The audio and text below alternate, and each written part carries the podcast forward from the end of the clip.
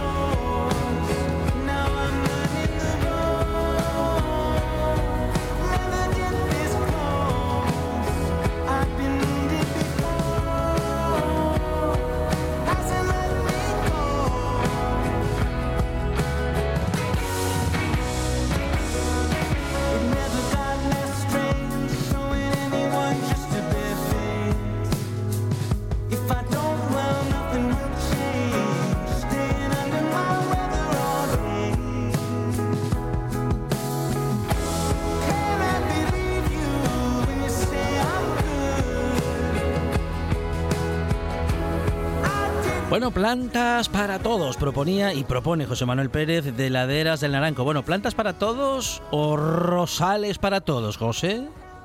Rosales para todos, que hoy estoy romántico esta tarde. Y es que Alejandro, lo que te pasó a ti, lo que me comentabas que te había pasado, le pasa a muchas personas que muchas veces me dicen, José, es que a mí me encantan las rosas, pero como no tengo mucho espacio, pues o no me atrevo a plantarlas, o claro, cuando las planto llega un momento que tienen que pasar a otro sitio, trasplantarlas, porque pues en casa se hace complicado, eh, si tienen muchas espinas, pues imagínate, con los niños, las mascotas, bueno, un lío. Entonces, hoy voy a hablar de una variedad de rosas que es muy concreta y muy bonita y además que en esta época está muy de moda, que es la rosa en miniatura. Hay quien la conoce como rosa cordana o rosal mini y algunos los conocen como rosales pitimini. Seguro que a mucha gente le suena porque son esas rosas piquiñinas que casi casi te coge la flor entera abierta en la palma de la mano, que tienen un montón de colores, un montón de variedades. Y como esta mañana he estado yo de, tiendas y dándome un paseo por ahí, por Agralia del Principado en Viella, las he estado viendo y me he acordado y he dicho, vaya, estaban las plantas a, a 2,99 en la maceta. He dicho, oye José, por lo que te comes un café y un pincho, eh, te la llevas y te tomas el café esta tarde tranquilamente mientras charlas con Alejandro en casa. Así que he dicho, voy a aprovechar y voy a sacar este tema porque es un tema que me pregunta mucho, mucha gente y además estamos en una época del año muy buena. ¿Vale? Algunos oyentes tal vez no lo saben, pero yo habitualmente colaboro en Agralia y alguna mañana se pueden tropezar conmigo por la tienda, así que si se pasan por allí y me ven, que sepan que están invitados a un café por mi parte, ¿vale? Entonces, a lo que vamos, rosas, rosas preciosas de todos los colores, de menos de medio metro de altura, lo que es sal cuando se desarrolla. Por lo tanto, se pueden cultivar en macetas y en cualquier lugar, tanto de casa como del jardín, tanto en interior como en exterior. ¿Cuál es el secreto? Pues como dice mi madre, sol y cariño. Sol y cariño. Todos los rosales en general, sí. ¿vale? No solo las, las rosas mini, todos son sensibles a plagas y enfermedades. Eh, de hecho, ya comentamos en otro programa, en otra buena tarde, que en los viñedos se solían plantar los rosales como indicador o como bandera de aviso para la entrada de enfermedades de, como, las que provocan el, el, oidio y el mildio, ¿no? como los hongos, estos que manchan las hojas con unas manchas, unos puntinos blancos, unas manchas marrones que luego hacen que se caen y demás. Aquí voy a hacer un matiz porque es verdad que sí que son las primeras en recibir ese tipo de plagas, pero los hongos que afectan a rosales son diferentes de los que afectan a otras plantas, ¿vale? Como a la vid, a los manzanos. Entonces, no es el mismo hongo, no quiere decir que tener un rosal plantado vaya a atraer a todos los hongos y dejar las otras plantas sanas, pero sí que es verdad que como son muy sensibles, suelen ser las primeras en notar los síntomas. Por lo tanto, sirve un poco de aviso para ser observadores y pues bueno, hacer los tratamientos a tiempo en, en, la plantación, en cualquier parte del jardín. Como estamos en otoño, de hecho desde octubre, eh, primeros días de otoño hasta mediados de noviembre, finales de noviembre de este mes, es muy buen tiempo para plantar o trasplantar arbustos. Es decir, hmm. que todo lo que tengamos en maceta, en maceta pequeña que compremos en la tienda, lo podemos plantar ahora o todos los cambios que queramos hacer de maceta pequeña a maceta grande, porque pues tenemos huerto urbano y lo queremos ir cambiando, pues lo podemos hacer en este momento. La clave de esta operación, en el caso de los rosales, grandes o pequeños, es esperar a que el rosal tire todas las flores. Eso estos días pues es un poco complicado porque estos cambios de tiempo hace que florezcan o rebroten otra vez, pero la clave para hacer un buen trasplante en el tema de los rosales es tener un poco de paciencia y esperar a que todas las flores deshojen y se caigan. Y si no, pues meter una tijera finita, hacer una pequeña ligera, ligera poda de limpieza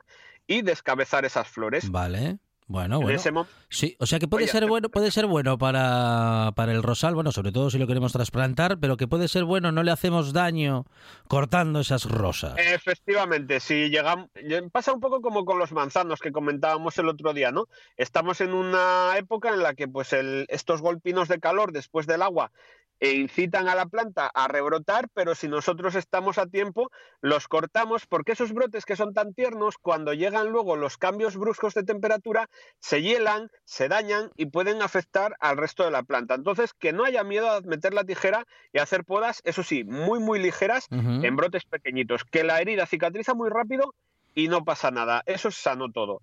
¿Vale? A la hora de hacer ese trasplante, bien sea de maceta a maceta o de maceta a suelo, porque necesitamos un espacio bueno para que las, raíces se desarrollen y la planta sea una planta sana que crezca con vigor, hay que tener cuidado con el exceso de agua en las raíces. Vale. Entonces, lo que necesitamos es hacer una buena mezcla de tierra, de sustrato.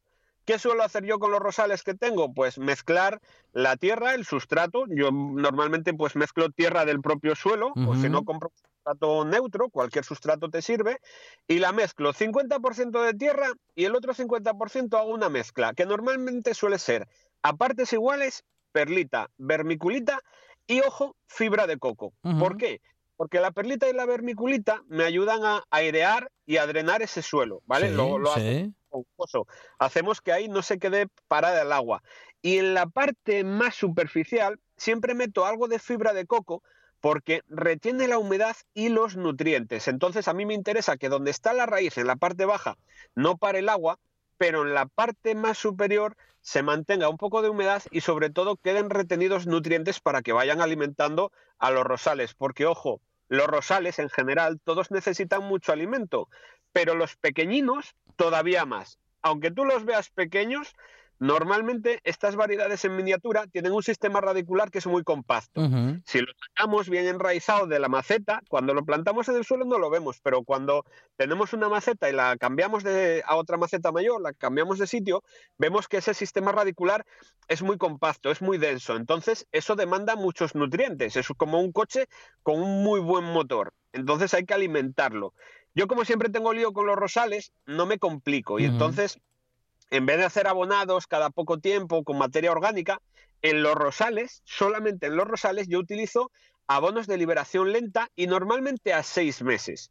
Estos abonos se conocen, ya lo habéis visto seguro en mis redes sociales varias veces, se conocen como, como cote y son unas bolinas de abono que son muy curiosas porque las recubre una película de, de resinas que evitan que quemen las raíces que están cerca, porque sabéis que los abonos, los nitrógenos directamente cerca de la raíz pueden quemar la raíz y dañar la planta, pero estas bolinas vienen preparadas para ir poco a poco con el calor y con la humedad descomponiéndose de manera gradual para que las, plantas, en este caso los rosales, vayan absorbiendo nutrientes poco a poco. Eso viene todo calculado normalmente para seis meses, en los que yo suelo utilizar. Y entonces aplico en primavera, justo al inicio de la primavera, para reforzar la brotación y la floración. Y luego la segunda vez, porque como son cada seis meses, lo hago dos veces al año, la segunda vez entre inicios y, entre inicio y mediado del otoño, más o menos. En esta fecha en la que estamos, pues podríamos casi estirarlo hasta mediados de, este mes, ¿no? Hasta ahora mediados de, de noviembre. ¿Y eso qué consigue? Pues consigue que la planta tenga reservas en toda su fase de reposo para luego pues brotar con fuerza en primavera. Tenemos una buena un buen crecimiento de, brotes y luego una muy buena floración con el refuerzo que hacemos en primavera. Cantidad, que me puede preguntar la gente muchas veces, porque hmm. estos abonos son muy concentrados. Pues una medida muy estándar. Coges un tapón de una botella de agua, de estas que reciclamos, y el tapón, o el equivalente al tapón, que podría ser una cucharada de una cuchara de estas de postre, una cuchara sin que quede muy colmada, una cuchara rasa, es la, es la medida ideal. Es muy poco abono, muchas veces hay gente que me dice, José, pero eso es muy poco, pero como está muy concentrado, es suficiente. Y como hemos comentado al principio del programa, estas plantas son muy sensibles a hongos y a enfermedades. Entonces, la clave aquí es la prevención, no hay remedios mágicos. Eh, en el momento que entran los problemas, luego se nos complica mucho que la planta vuelva a tirar con fuerza, porque son plantas delicadas. Entonces, ¿qué es lo que hay que hacer? Hay que estar muy atento a los cambios de temperatura, a los cambios de estaciones.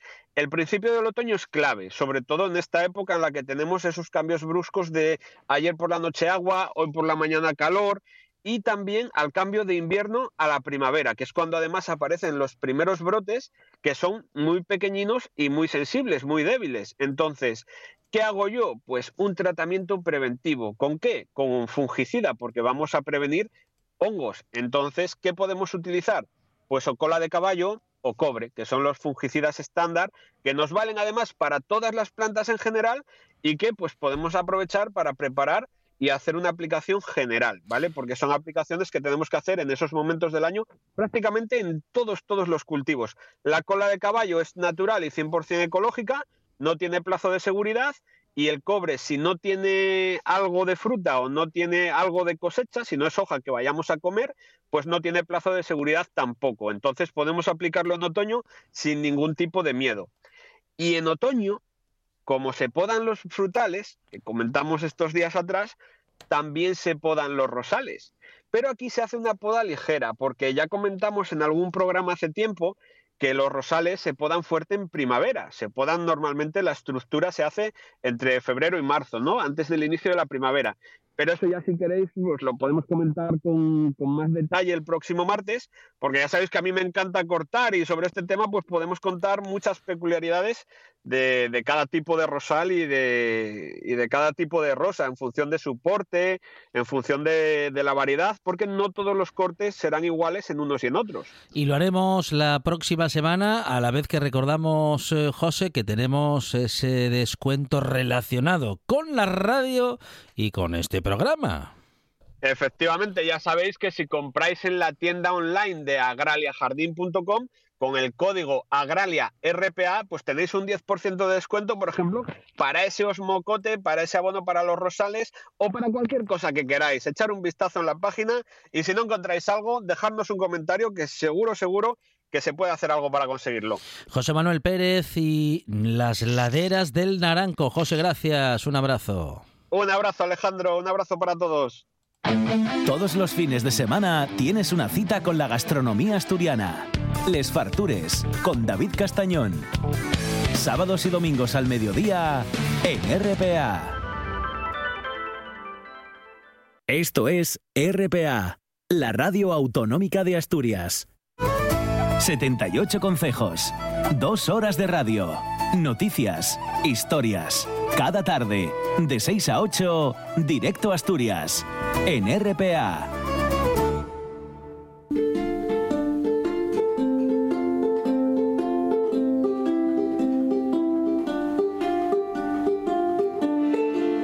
Desde el aledaño Astura la Astúrica Augusta, alcuentras el Castúo, el montañés o la Fala Desde los godos a la francesada, el mirandés y el sanabrés van percorriendo el camino que taracen los ríos Nalón, Sella, Ebro o Duero. Aliente mil regatos de una lengua milenaria, la asturiana. Nuestra lengua estamos con Javi Solís, Monchi Álvarez y las historias que nos acerca. Hoy va con refranes. Ya sabe que yo soy presidente del club de fans Muy de Javi bien, Solís. muy bien. Y es que tiene una colección de refranes impresionante. Pero falta el saludo, falta el saludo de Ah, falta- Javi. falta el saludo, Javi verdad. Solís, ¿qué tal? Buenas tardes. Buenas tardes, Astures, Tresmontanos y Cismontanos, escuchantes de Milenta y Regatos. Muy bien, ahí estamos con, bueno, decía yo que historias, bueno, es que al final los refranes son nuestra historia, Claro. Jo- eh, Javi. Claro que sí, Alejandro. Y aparte que con los refranes y con los proverbios también deprendemos asturiano, porque claro. muchos de los eh, palabras que aparecen en los refranes pues son, eh, digamos que, que de algo que viene de muy atrás, porque la lengua asturiana eh, no es una cosa que inventé yo con los vecinos del mío portal, Alejandro. Que quede claro. Vale, vale, vale. Bien, bien, bien, bien. Eh, efectivamente, no es un invento ni particular ni, bueno, de- ni de la semana pasada, ¿eh? Eso oye, eso oye, tiene mucho, tiene mucho legado detrás de siglos de, de antigüedad. Entonces, bueno, con los refranes, eh, como os digo, pues deprendemos asturiano y deprendemos también mucha sabiduría y tradición oral, que es muy importante. Muy bien. Bueno, Javi, vamos con algunos refranes, a ver. Venga, vamos con el primero. Les migalles del zurrón, para la tarde, buenos son. Ajá, a ver, a ver. Eh, Es cierto. A- aquí lo constatamos porque muchas veces lo que va quedando por la mesa y en la nevera de la redacción Sí. a ciertas horas de la tarde se aprovecha. Entra, entra muy bien, Entra entra, bien, muy bien, sí. sí, señor. Eso, oye, iba yo a poner un ejemplo, que yo soy avilesín y Monchi va a saberlo. Y entonces hay una fiesta en Avilés, que es el lunes de Pascua, Oh. que es la comida en la calle. Y parece que uno a las tres y media ya no quiere la comida que tiene delante, pero luego llegan las ocho y las nueve y Ah. parece que aquello que no queríamos, ahora sí lo queremos. Eh, ¡Qué fame! Por eso hay que guardar el tupper o la fiambrera.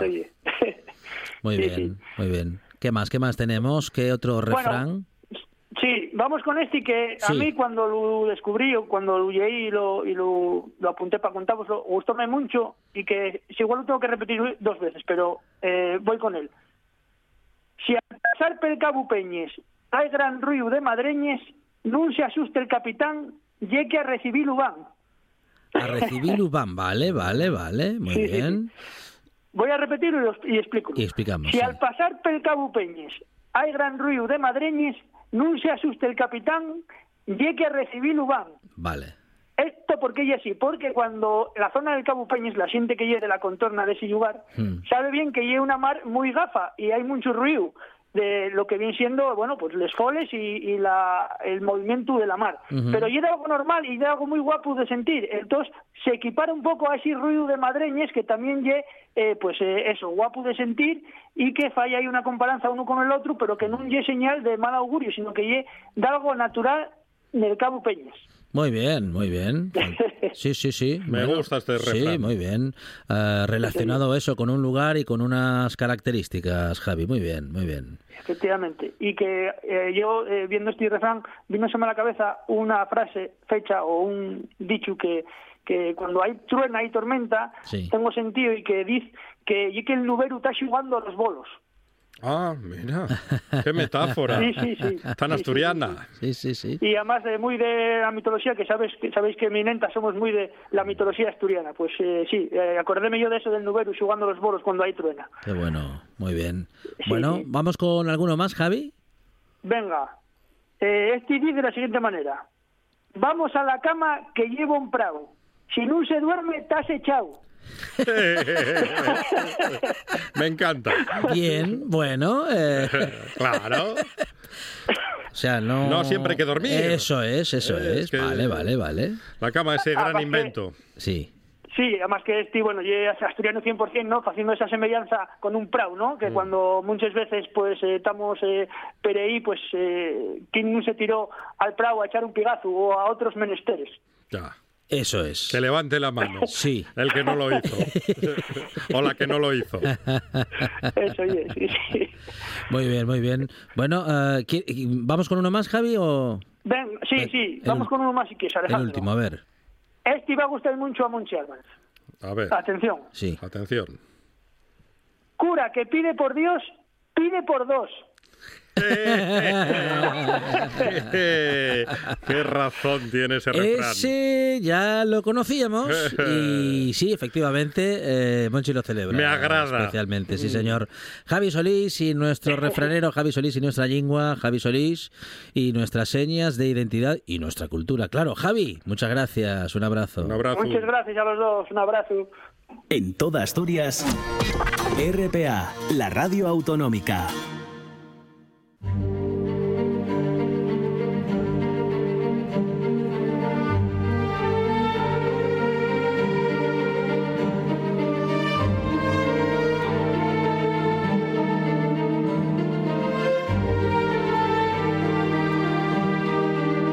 vamos ahora con Carlos María de Luis y un pequeño recorrido histórico, eh, pues para un periodo histórico muy amplio. Hoy vamos a tener apenas unos minutos, pero seguramente podemos tener segundas partes. Carlos María, ¿qué tal? Buenas tardes. Sí, sí, no hay problema. De los Austrias Pues a, a los Borbones. Eh, sí, o sea, estamos eh, hablando del, del final de los Austria. Ujú. Y naturalmente, como pasa siempre, en todos estos jaleos eh, hay un asturiano por medio. En, en el caso del final de los Trastámara fue Alonso de Quintanilla.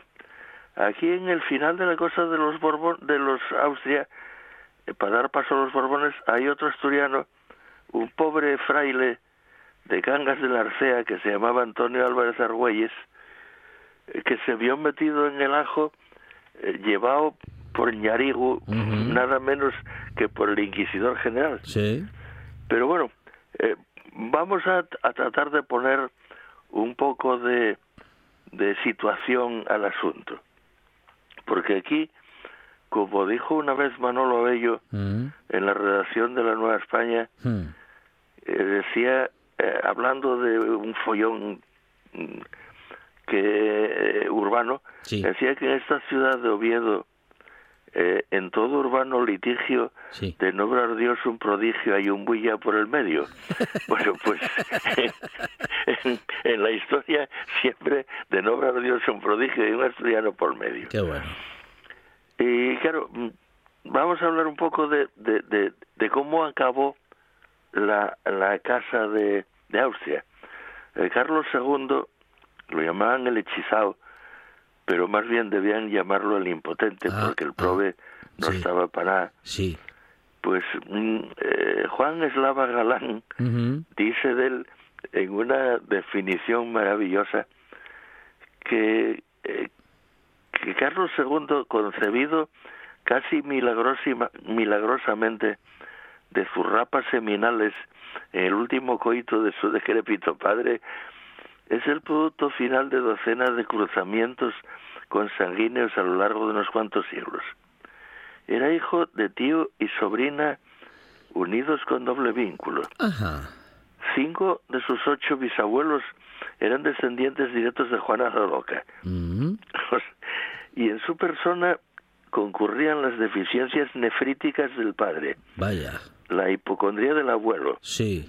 La gota del bisabuelo Mm. y la epilepsia del tatarabuelo. Es lo que tiene la consanguinidad, Carlos Exactamente. María. Sí, sí, sí. Y además era esquizofrénico paranoide. ¿Y cómo sería la cosa que cuando nació eh, estaba cubierto de costras y era tan raquítico que decidieron no mostrarlo a la corte como exigía el protocolo, posiblemente porque les daba vergüenza sacar especie, sacar a especie de Yimiagu. en fin, eh, eh, eh, años después, bueno, hay, hay cuadros de que Claudio Coello, por ejemplo, en los que, aunque claro, un, un pintor de corte siempre procura favorecer al que le paga, pero que ya se ve lo que da de sí. Eh, Villar lo despachó, lo despachó una frase lapidaria. Decía que asusta de feo. Vaya. El embajador francés Sí, sí, no, no, vamos, no, no estuvo... No, no, engañaba a nadie. No, no, no tuvo matices ahí. Y el embajador francés todavía gastó un pelín más de, de prosa diciendo que, eh, que es de aspecto enfermizo, frente estrecha, mirada incierta, labio caído, cuerpo desmedrado y torpe de, gestos. O sea que vamos, para hacer un cromo con él.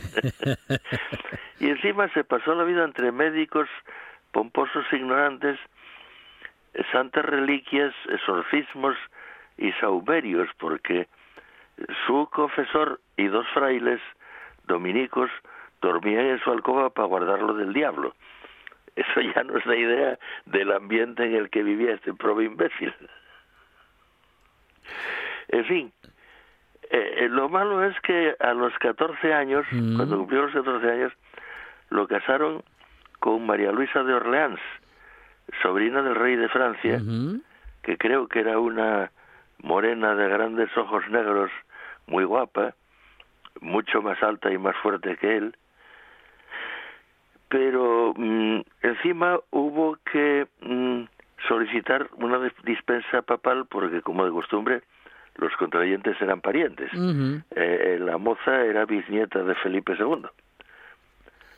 Y como, bueno, pues pasaban los meses y la reina no quedaba preñada, pues mm, se hizo una especie de operación de alta política eh, tipo 007 en el que eh, gracias a ella el embajador francés logró hacerse con el botín unos calzoncillos usados del, rey. No. Sí. Para someterlos al examen de dos médicos cualificados.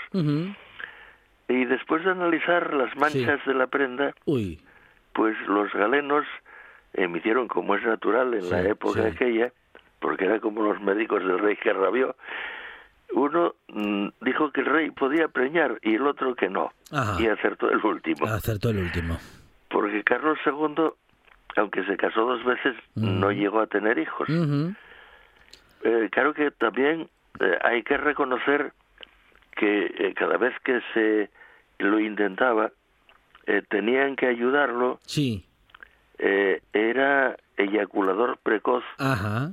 Y encima mm, eh, parece ser que su único testículo, porque tenía uno y gracias, sí. pues mm, daba un semen estéril. Pues em, eh, bueno, vamos, que lo que decíamos, la, que la genética no falla, pues sobre todo cuando falla la combinación. Y cuando falla, falla de hecho. Sí, sí, sí, sí, sí. Como la gente de Madrid es como es, pues empezaron a circular unas coplillas que una de ellas decía mm. eh, París, bella flor de lis, que en ocasión tan extraña, si París, París a España, si no París, a París. Era una especie de juego de palabras de todos los diablos. ¿eh? No parió. ¿Qué culpa tenía ella? ¿De dónde lo iba a sacar? Bueno, y muy muy descriptivo. Bueno, como decíamos en el inicio de nuestra conversación, Carlos María, no, no vamos a tener tiempo para mucho más, pero... Porque luego hay, hay que hablar naturalmente del pobre fraile mm. asturiano que se vio metido en el ajo. Eso es. Bueno, ahí, ahí es cuando llegará, y en ese momento del rato llegará la conexión con, con RPA y con, y con Asturias. Carlos La colección asturiana con el estropicio. Carlos María de Luis, gracias. Un abrazo. A, vosotros, hasta luego. Queremos ser los primeros en llegar, los primeros en saberlo, los primeros en decirlo. La actualidad no espera. Por eso te contamos las noticias de Asturias antes que nadie. Asturias Hoy Primera Edición. De lunes a viernes a las 7 de la mañana.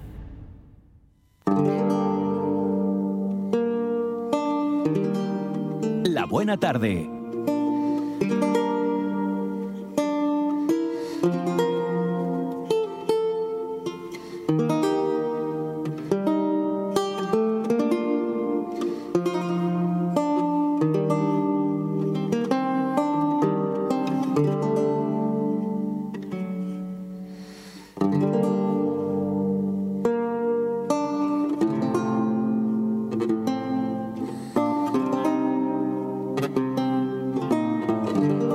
Ahora de teatro, de teatro del bueno, del grande que tenemos en el Palacio Valdés el próximo fin de semana, viernes y sábado a las 8 y cuarto, eh, con Claudio Tolcachear como director de las guerras de nuestros antepasados. Claudio, ¿qué tal? Buenas tardes otra vez. Hola, buenas tardes. Acá desde el mismísimo Palacio Valdés les, hablo. Bueno, qué bien, qué bien. Que bueno, pues que te tenemos otra vez en Asturias, eh, Claudio. Y bueno, y otra vez con una de, bueno, ¿qué, qué, diríamos? Con uno de los grandes textos y en este caso con, bueno, pues con grandes protagonistas y con una de esas obras que, que, que estamos a veces esperando todo el año para poder ir a ver. Mira, yo te lo puedo decir muy honestamente como, como amante del teatro que soy, eh, es una experiencia maravillosa esta obra.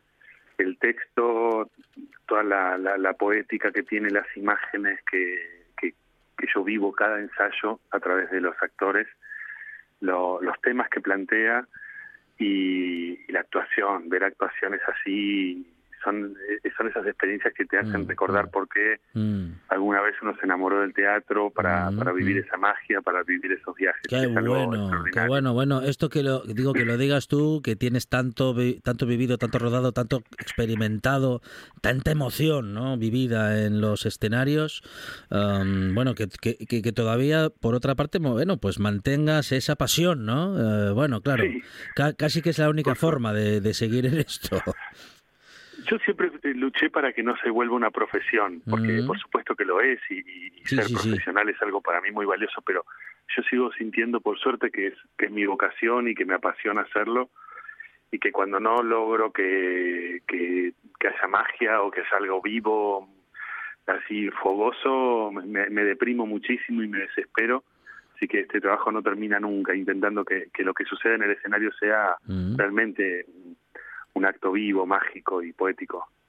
Bueno, Claudio, nos vamos a encontrar con teatro del grande, como decíamos, y bueno, estamos un poco en esos lugares comunes, ¿no? Pero vamos, si, si te parece, pues un poquito más, vamos a decir que concretamente, ¿no? A, la obra, al texto, y bueno, ¿y a qué nos vamos a encontrar? Además de con una gran obra de esas que no se olvidan y de esas que uno dice gracias por gracias al teatro por por esto por este momento, ¿no? Bueno, es, siempre es difícil de, contar. es, la primera vez que hago un, reportaje por esta obra, así que estoy como debutando en, cómo se cuenta, ¿viste? Este, La obra, por supuesto, parte de, una novela de Miguel Delibes que es, que es extraordinaria, que supongo que muchísimos o la mayoría de ustedes conocerá, eh, que es un viaje a internarse en, en un pueblo, ¿no? Y en, y en la herencia de la violencia de un pueblo, como como algo va pasando de generación en generación como un mandato de violencia, la guerra que les tocó a unos, la guerra que les tocó a otros, y como, como dice el personaje que interpreta Carmelo Gómez al principio, pareciera que todos dan, dan por hecho que a cada generación le va a tocar su propia guerra. Eh, sea una guerra literal mm. o sean combates o sean peleas, pero algo de como si la violencia fuera una forma de mm, mm. hereditaria y, y, de la que uno no se puede escapar. Pero claro, en el personaje de Pacífico, que es eh, que el personaje protagonista, digamos, que interpreta Carmelo Gómez, eh, interpelado por el por este doctor, este psicoanalista que hace Miguel Hermoso, descubrimos muchas contradicciones, porque es un personaje muy dulce, es un personaje muy tierno, es un personaje que oculta, es un personaje que no que no tenían naturaleza hacia la violencia, al contrario, una extrema sensibilidad, casi una hipersensibilidad, que chocaba mucho con, con los hombres de su familia. Y entonces, cómo ese hombre se transformó, se fue transformando o, cometió determinados actos que, que no cuajaban para nada con su naturaleza. Eso se va desgranando en la obra y es muy interesante porque entonces uno es según lo, cómo nació, uno es también según el contexto, es, uno se puede escapar de la violencia, por qué, lo, la, guerra es, es, una justificación para, para catalizar una violencia innata que, algunos pueden tener, o el ser humano.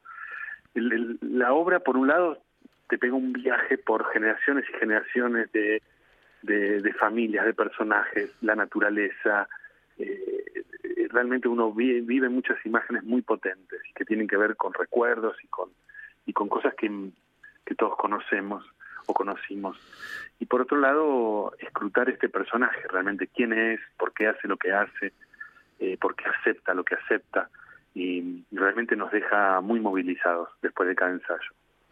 Claudio, um, nos acercamos a Miguel Delibes otra vez, eh, que bueno, pues hablar de él respecto de lo literario y respecto de lo bueno, específicamente teatral, literario teatral, es acercarse pues seguramente a una de las mentes más lúcidas y bueno, más impresionantes a las que nos podemos acercar. Sus descripciones son atemporales, um, profundas y movilizadoras. Y, además tiene una tiene un gran talento que voy a decir yo no pero digamos mm, tiene un mm. gran talento para no explicar o no opinar claro, claro, eh, y, dejar que el espectador pueda leer entre líneas muchísimas cosas mm, y, que, y que pertenecen a la mirada de cada uno pero que realmente es es muy es muy hermoso ver cómo él a través de del tipo de relatos que hace también está dando una opinión está hablando sobre el ser humano sobre sobre las herencias, sobre lo prohibido, sobre, la, sobre lo masculino, lo femenino, sobre tantas cosas, pero algo que yo agradezco mucho sin, sin bajar línea, ¿no? sin, sin facilitar la, la, opinión ya dada, sino que es el espectador el que realmente se encuentra con algo que, que todos conocemos, porque todos conocemos la, las familias, la violencia familiar, o los mandatos, o las cosas que, que nos inculcaron, las buenas y las malas. Eh, y es hermoso porque uno ve toda la vida de un personaje. Lo, conocemos desde pequeño y vemos cómo se fue transformando, las cosas que le fueron pasando, cómo las recuerda y cómo dejaron una huella tan profunda en él. Qué difícil, qué difícil hacer eso, hacerlo bien y qué bien lo hace Miguel Delibes y qué bien lo adapta Claudio Tolcachar, eh, director de Las guerras de nuestros antepasados y qué bien lo interpretan Carmelo Gómez y Miguel Hermoso. Será este próximo fin de semana en el Palacio Valdés a las ocho y cuarto, teatro de ese que cuando sales dices menos mal que vine, menos mal que no me lo contaron. Bueno, teatro que emociona, que moviliza, que bueno, en fin, que hay que, que, hay que ver, eh, Claudio. Absolutamente, los invito, pero con absoluta fe de que van a, de los que aman el teatro, los que aman las imágenes, la, la, la, la literatura, la teatralidad, las actuaciones, el arte, van a pasar algo, van a pasar un momento muy muy interesante y van a tener mucha tela también para para hablar después. Claudio Tolcachier, director de las guerras de nuestros antepasados. Eh, compañero, gracias y bueno, gracias. mucha mierda el fin de semana. Muchísimas gracias. Nueve de cada diez guionistas de radio recomiendan escuchar La Buena Tarde. El décimo ahora trabaja en los alambres, pero también tiene la mala costumbre de comer todos los días. Escuche La Buena Tarde en RPA.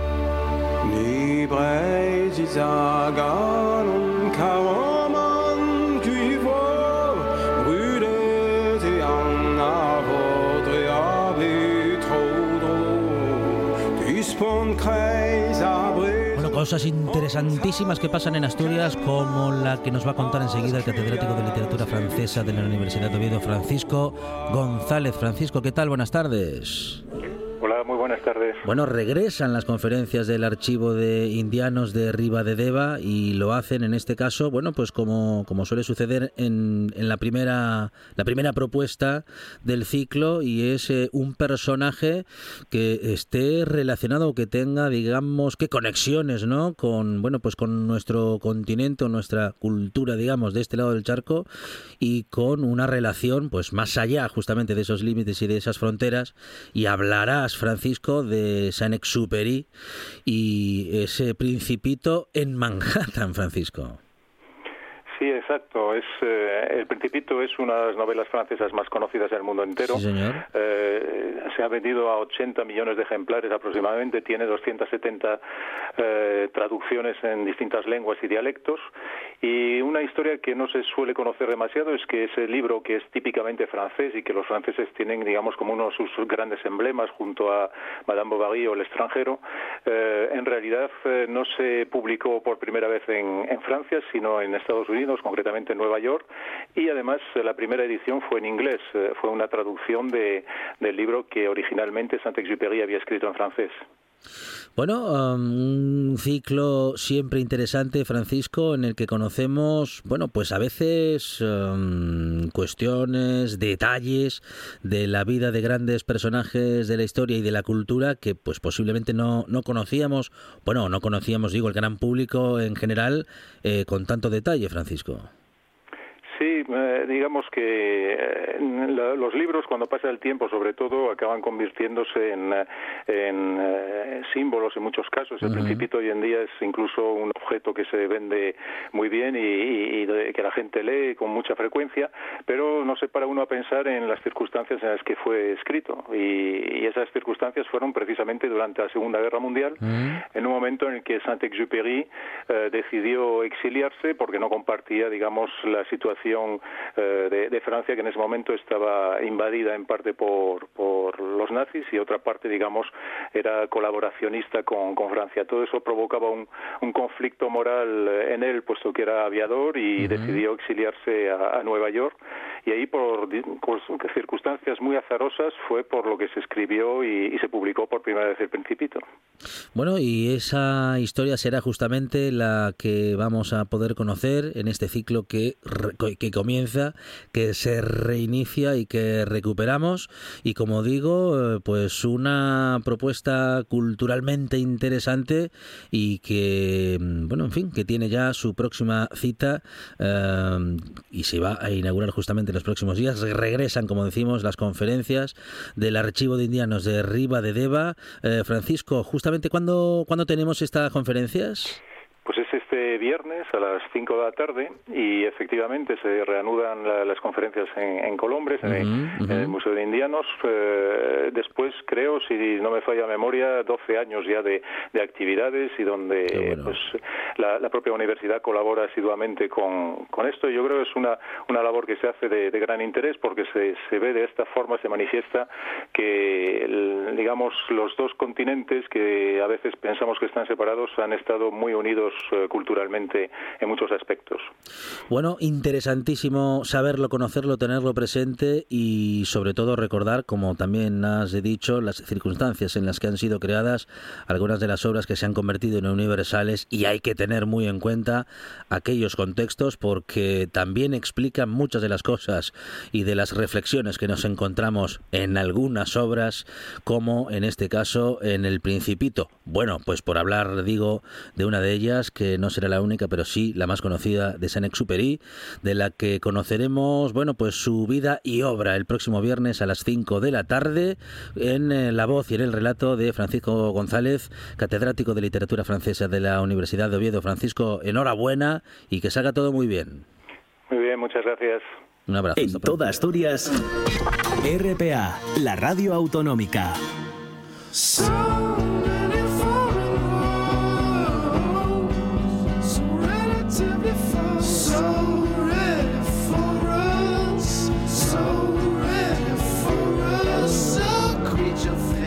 La Buena Tarde con Alejandro Fonseca. I was teased by your blouse. Spit out by your mouth. I was loud by your low.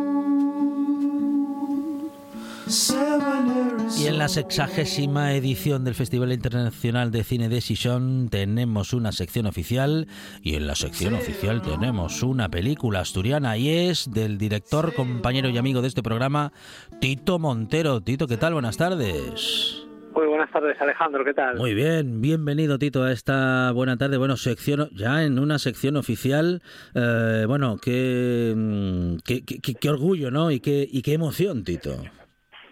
Sí, la verdad es que miras la vista atrás, ¿no? Y, repasas un poco el camino mm, para, mm. para llegar y, y, van pasando y pesando los los años, ¿no? Pero sí, sí es un orgullo y es un orgullo más con esta con esta película, ¿no? Eh, que, que creo que es capital que tenga la mayor visibilidad posible y ya no hablo a título individual, sino a título colectivo, ¿no? Más allá de, de lo que pueda suponer a nivel cinematográfico, pero a nivel de propuesta política sobre el presente eh, en el que nos movemos, pues eh, cuanto más eh, se pueda ver, pues para mí es importante. Hablamos de Hilos, único largometraje, como decimos asturiano, en la competición oficial del, del Festival Internacional de Cine de Sison.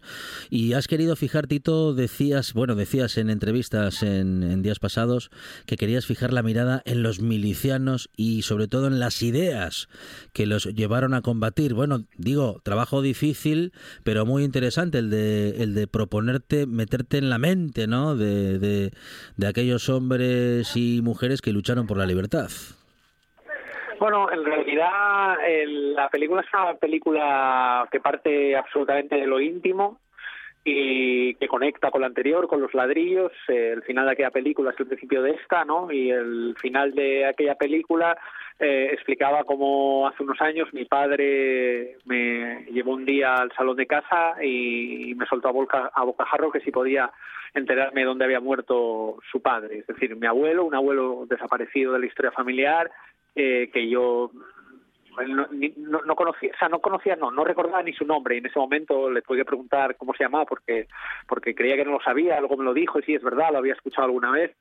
Pero bueno, un, shock eh, personal así de, de potente años después, pues generó la necesidad de, de recoger ese mandato que en principio no supe muy bien cómo gestionar y ponerme y ponerme a ello, ¿no? Y aunque la película abre otras muchas vías, ¿no? Es una la primera parte de la película se, se acerca más a, la historia eh, de, la familia materna y un poco al despoblamiento rural y otro tipo de temas. Eh, hay un momento en que la película eh, dobla hacia recuperar la historia de un miliciano cualquiera eh, miembro de la primera compañía de eh, el batallón 216 todo esto lo vas descubriendo después de un arduo proceso de investigación. Y eh, cómo fueron sus recorrer un poco los espacios que él recorrió durante los últimos días, el batallón, y que casualmente eran los mismos que yo recorro prácticamente a diario, ¿no? Entonces, la, la, la película un poco propone eso. Bueno, acabas de decir algo muy interesante y es que pues eh, los mismos escenarios, el contexto es absolutamente diferente, pero el escenario, las calles, bueno, pues vienen siendo más o menos las mismas, todo muy cambiado, pero geográficamente hablando pisamos el mismo suelo. Tito, la historia camina con nosotros, un lugar común que no solamente se repite, sino que además se cumple. Sí, el, eh, uno de los objetivos de la, de la película no es eh, desvelar, revelar eh, por qué hay una capa de, silencio sobre qué cosas y a quién le interesa que, que, lo haya y que entierra esa capa de silencio. ¿no? En el caso de esta película en particular, pues entierra eh, cientos, no se sabe en realidad cuántos, de cadáveres en un, una loma perdida muy cerca de mi casa, entre las regueras Candamo y Grau, eh, en la última ofensiva republicana para cortar el pasillo de Grau, ¿no? donde tuvo lugar en la batalla del Cimeru, eh, que fue una batalla, como otras muchas, olvidada, pero los olvidados son los, los milicianos que, que murieron allí, ¿no? Y que ahí siguen, que es el lo complicado de gestionar, ¿no? Cuando lo vas eh, descubriendo, eh, ahí siguen y sin que a nadie le parezca importarle, pero claro, si ni siquiera dentro de su propia familia eh, eh, pues saben dónde están eh, esos eh, antepasados, ¿no? Pues quién quién va a reclamar eh, por lo menos un mínimo de dignidad sobre su memoria. Eh, un olvido, mm, bueno, injusto, ¿no, Tito? Un olvido que duele, eh, las injusticias duelen y sobre todo cuando, bueno, sobre todo cuando, cuando suceden en casa, son las que más duelen y son las que más queremos bueno, iba a decir que olvidar, más que olvidar, lo que queremos es revertir esas injusticias, Tito.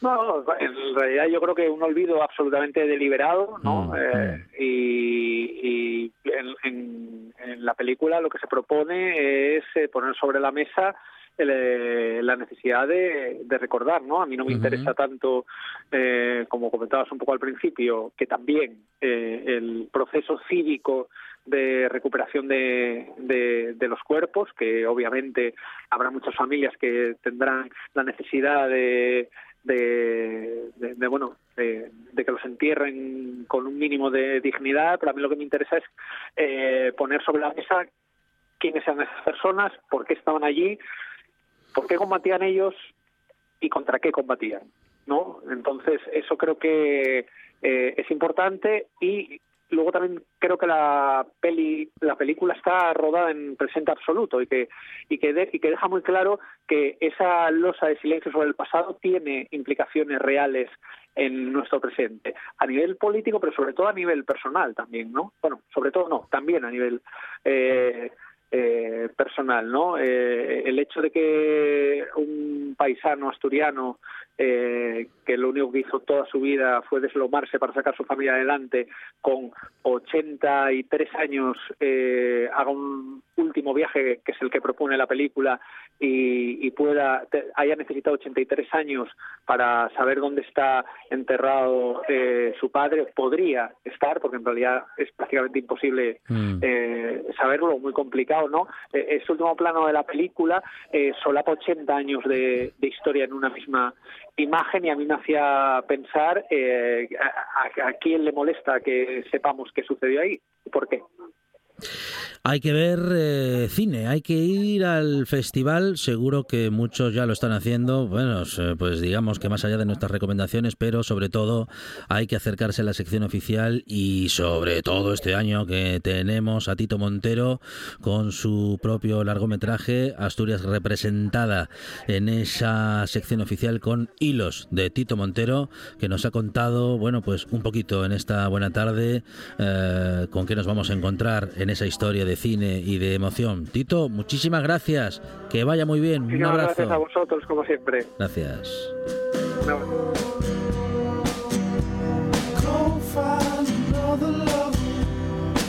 Bueno, hemos contado muchas cosas hoy en esta buena tarde, muchas historias y muchas cosas que suceden y que van a suceder en Asturias, de las que podremos disfrutar en los próximos días y de las que podremos incluso disfrutar hoy. Y hoy también vamos a poder disfrutar del directo Asturias con Arancha Nieto para recorrer el territorio. También llegarán las noticias y nosotros regresaremos mañana aquí a RPA, mañana a partir de las 4, más buena tarde y más radio.